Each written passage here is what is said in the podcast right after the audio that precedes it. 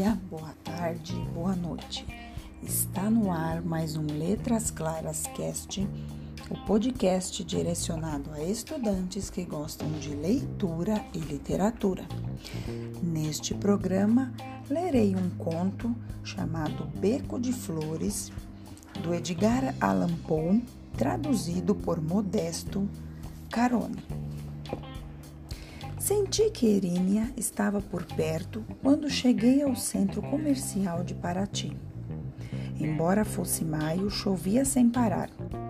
As pedras lisas impediam que os turistas se aventurassem pelas ruas.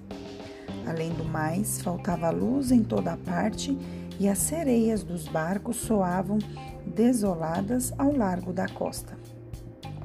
Eu tinha armado o guarda-chuva de plástico e caminhava em direção ao mar. Surpreendido pelo nevoeiro, percebi que não chegaria à praia, tanto que depois de andar mais de uma hora, estava no ponto de partida. Foi nesse lance que desviei o olhar para o beco. Parecia um jardim suspenso. Os tufos de flores despencavam pelos muros e janelas. A primeira vez que os vi, pensei que fossem restaurantes. As casas, no entanto, estavam fechadas por causa do mau tempo. Atraído pelo silêncio, entrei no beco como quem soube num navio iluminado.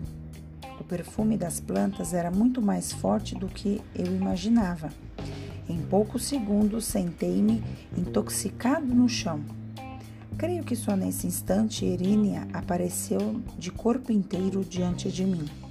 A túnica branca escondia as sandálias de couro e uma luz de vinho vazava nos seus olhos. Movido pela surpresa, eu lhe disse algumas coisas amáveis. Não tive resposta.